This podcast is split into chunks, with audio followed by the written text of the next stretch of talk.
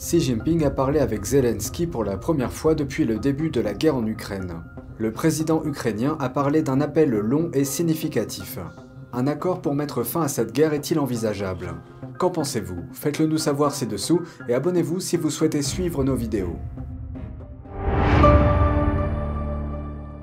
Bienvenue de Regard sur la Chine. Le dirigeant chinois Xi Jinping s'est entretenu avec son homologue ukrainien Zelensky mercredi. C'est la première fois qu'ils se parlent depuis l'invasion de l'Ukraine par la Russie. Zelensky a qualifié l'appel téléphonique d'une heure de long et significatif. Il a ajouté dans un communiqué Il ne peut y avoir de paix aux dépens de compromis territoriaux. Xi a déclaré que la Chine enverrait un envoyé spécial en Ukraine et dans d'autres pays pour aider à mener une communication approfondie avec toutes les parties en vue d'un accord politique sur la crise ukrainienne. C'est ce que rapportent les médias d'État chinois. Tout en reconnaissant que les actions de la Russie constituent une crise pour l'Ukraine, Xi n'a pas encore utilisé le mot invasion.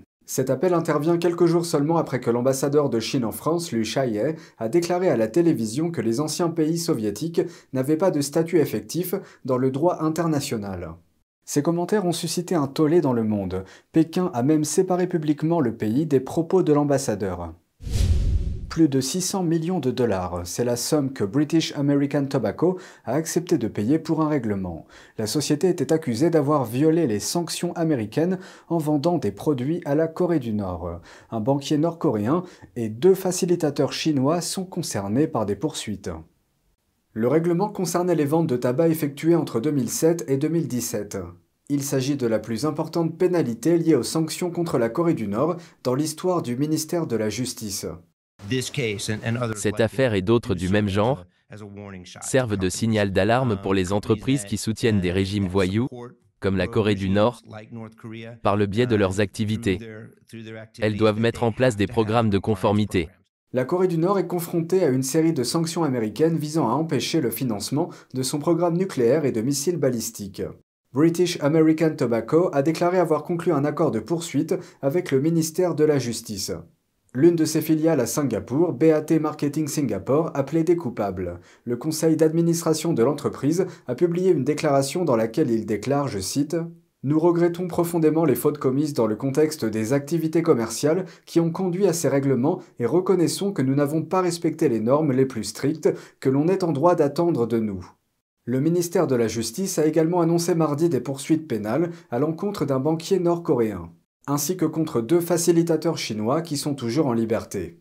Le département d'État américain offre une récompense de 5 millions de dollars et 500 000 dollars respectivement pour toute information permettant de les capturer.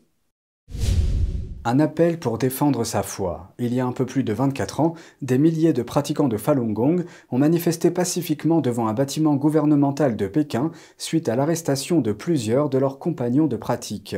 Notre chère collègue Laetitia Rodriguez s'est entretenue avec Alain Tong, président de l'association Falun Dafa France, pour faire la lumière sur ces événements très controversés et cette persécution inhumaine.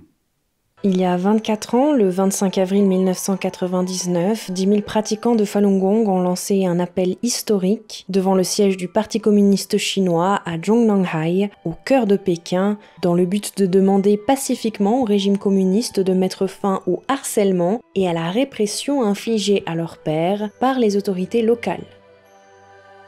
Cet appel a été lancé à la suite d'une période de répression croissante et de l'arrestation illégale de 45 pratiquants du Falun Gong dans la ville de Tianjin, arrestation qui a suscité des inquiétudes à l'échelle nationale au sujet de la liberté de pensée et de croyance. Moins de trois mois plus tard, le régime allait lancer une campagne de persécution totale contre cette pratique spirituelle. À cette époque-là, déjà, il y a beaucoup, beaucoup de pratiquants. On était 70 millions, ou, entre 70 millions et 100 millions de pratiquants.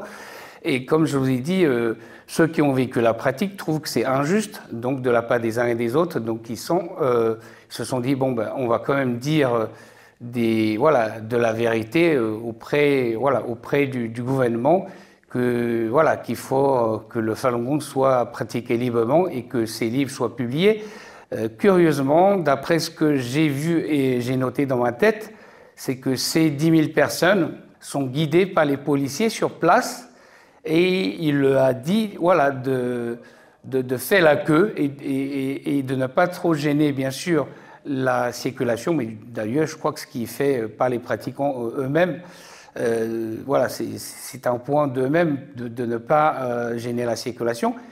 Jiang Zemin avait profité de, de cela en appelant encerclement du pouvoir, alors que les uns et les autres sont allés juste faire un appel pacifique pour faire comprendre au gouvernement que le Falun Gong est bon. Cette déformation des faits de la part du gouvernement chinois n'est pas le seul mensonge proféré dans l'objectif de diffamer la pratique et d'éradiquer le mouvement. Comme le rappelle Alain Tong, de nombreux Chinois ont été soudoyés pour participer à la propagande. Des personnes qui se sont montrées euh, une scène d'immolation sur la place Tiananmen, en fait, compte, euh, c'est juste une mise en scène voilà, par, euh, par la propagande. Ça, c'est terrible parce que ça, ça a beaucoup choqué via la télévision la population tout entière.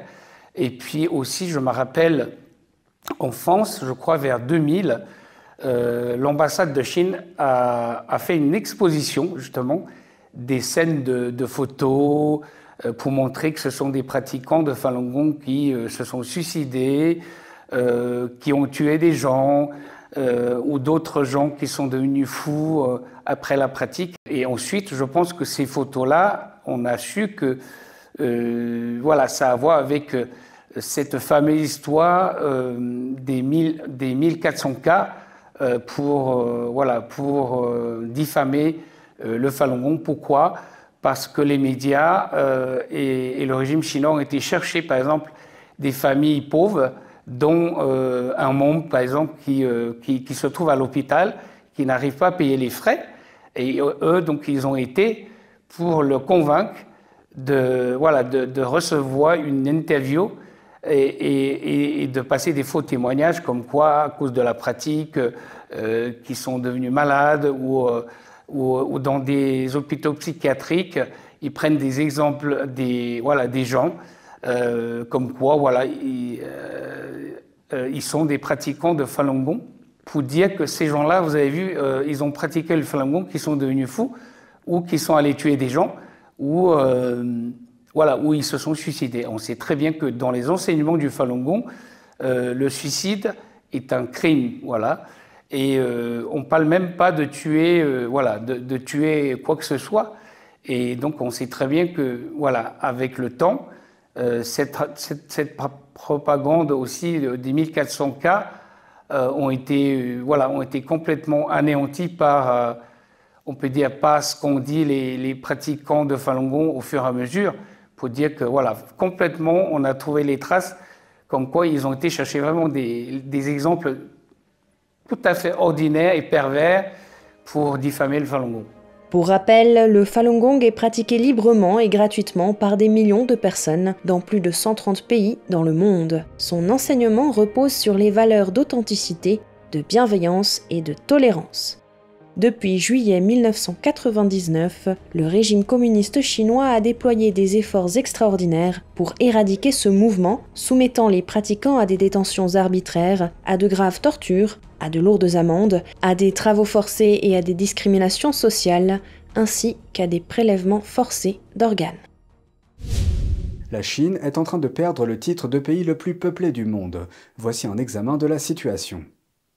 Nous sommes ici aujourd'hui parce que la population mondiale est en train de se réorganiser.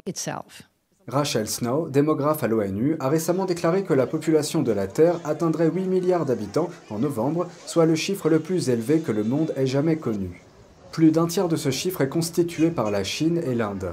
La population de l'Inde est en passe de dépasser celle de la Chine d'environ 3 millions d'habitants d'ici le milieu de l'année. Les Indiens considèrent ce boom à la fois comme un défi et comme une opportunité. À mon avis, la surpopulation ou le surpeuplement est un facteur dévalorisant pour le sous-continent, parce que les ressources naturelles s'épuisent et que dans le même temps, la population augmente. L'Inde est le pays qui compte le plus grand nombre de jeunes. Nous allons aider le monde entier à se développer. La Chine est le pays qui compte le plus grand nombre d'habitants depuis le début du recensement universel, il y a plusieurs dizaines d'années.